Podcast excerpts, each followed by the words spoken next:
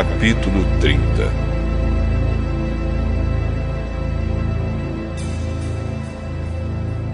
Quando Raquel percebeu que não podia ter filhos, ficou com inveja da sua irmã Leia e disse ao marido: Dê-me filhos, senão eu morro. Jacó ficou zangado com Raquel e disse: Você está pensando que eu sou Deus? É ele quem não deixa você ter filhos. Aqui está a minha escrava Bila. Tenha relações com ela. Quando ela tiver um filho, será como se fosse meu. Desse modo eu serei mãe por meio dela.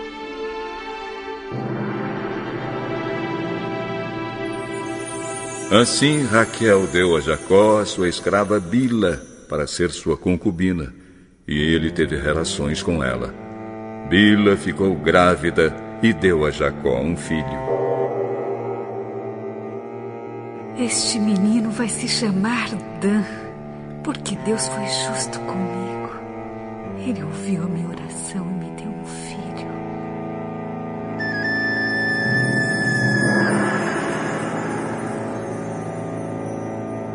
Bila ficou grávida outra vez e deu a Jacó outro filho. O nome deste menino será Naphtali, porque lutei muito contra minha irmã e venci.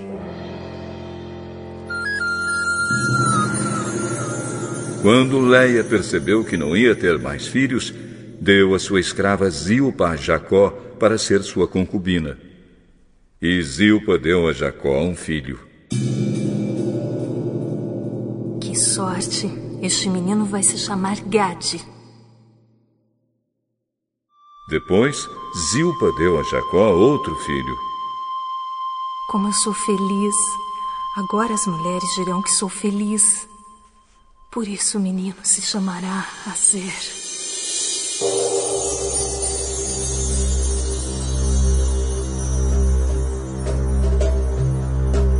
Um dia, no tempo da colheita do trigo, Ruben foi ao campo.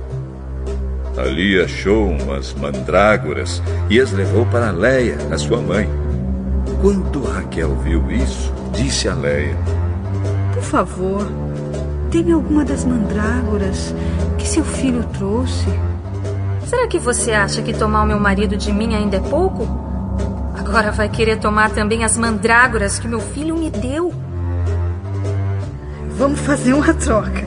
Você me dá as mandrágoras e eu deixo que você durma com Jacó esta noite.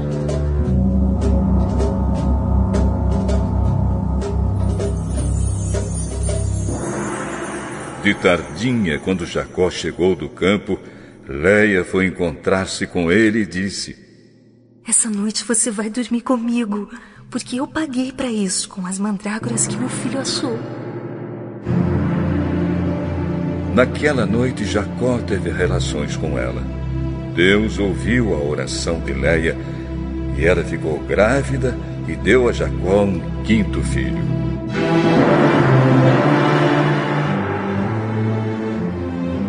Este menino se chamará Isacar, pois Deus me recompensou por ter dado a minha escrava ao meu marido.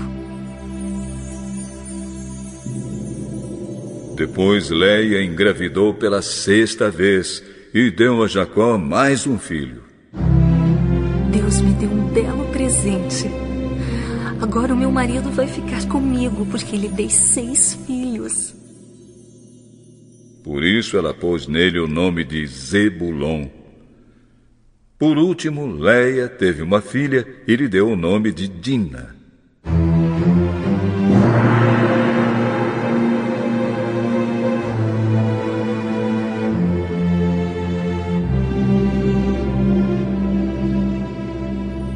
Então Deus lembrou de Raquel.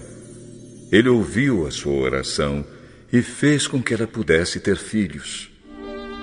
Ela engravidou e deu à luz um filho.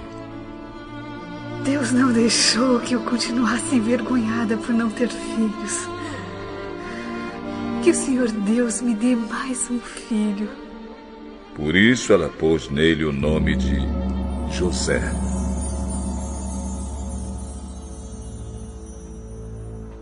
Depois do nascimento de José, Jacó disse a Labão: Deixe-me voltar para minha terra. Dê-me os meus filhos e as minhas mulheres que eu ganhei trabalhando para o Senhor e eu irei embora. O Senhor sabe muito bem quanto eu tenho servido. Fique comigo, por favor, pois por meio de adivinhações fiquei sabendo que o Senhor Deus está me abençoando por causa de você. Diga quanto quer ganhar, que eu pagarei. O senhor sabe como tenho trabalhado e como tenho cuidado dos seus animais. Antes de eu chegar, o senhor tinha pouco, mas depois tudo aumentou muito. E Deus tem abençoado o senhor em todos os lugares por onde eu tenho andado. Mas agora preciso cuidar da minha própria família. Quanto você quer que eu lhe pague? Não, não quero salário. Eu continuarei a cuidar das suas ovelhas se o senhor concordar com a proposta que eu vou fazer. Hoje, Vou passar por todo o seu rebanho a fim de separar para mim todos os carneirinhos pretos e todos os cabritos malhados e com manchas. É só isso que eu quero como salário. No futuro, será fácil o senhor saber se eu tenho sido honesto. Na hora de conferir o meu salário, se houver no meu rebanho carneirinhos que não sejam pretos e cabritos que não sejam malhados ou não tenham manchas, o senhor saberá que fui eu que roubei. Está bem? Aceito a sua proposta.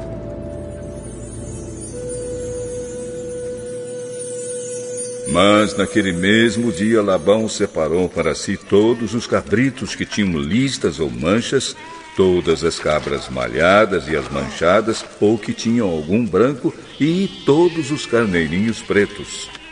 Ele os entregou aos seus filhos para cuidarem deles e se afastou de Jacó a uma distância de três dias de viagem. E Jacó ficou cuidando dos outros animais de Labão.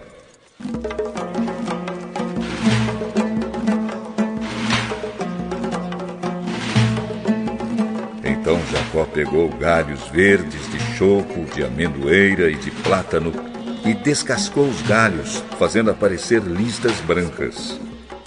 Ele pôs esses galhos na frente dos animais, nos bebedouros onde iam beber. Ele fez isso porque eles cruzavam quando iam beber. E como cruzavam diante dos galhos, as ovelhas davam crias listadas, com manchas e malhadas. Jacó separou as ovelhas dos bodes e fez com que olhassem na direção dos animais listados e dos animais pretos do rebanho de Labão. Assim, Jacó foi formando seu próprio rebanho, separando-o dos animais de Labão. Quando os animais fortes estavam cruzando, Jacó punha os galhos das árvores na frente deles nos bebedouros, e assim eles cruzavam perto dos galhos. Mas na frente dos animais fracos, Jacó não punha os galhos. Por isso os animais fracos ficavam para Labão, e os mais fortes ficavam para Jacó. Desse modo ele ficou muito rico e chegou a ter muitas ovelhas e cabras, escravos, escravas, camelos e jumentos.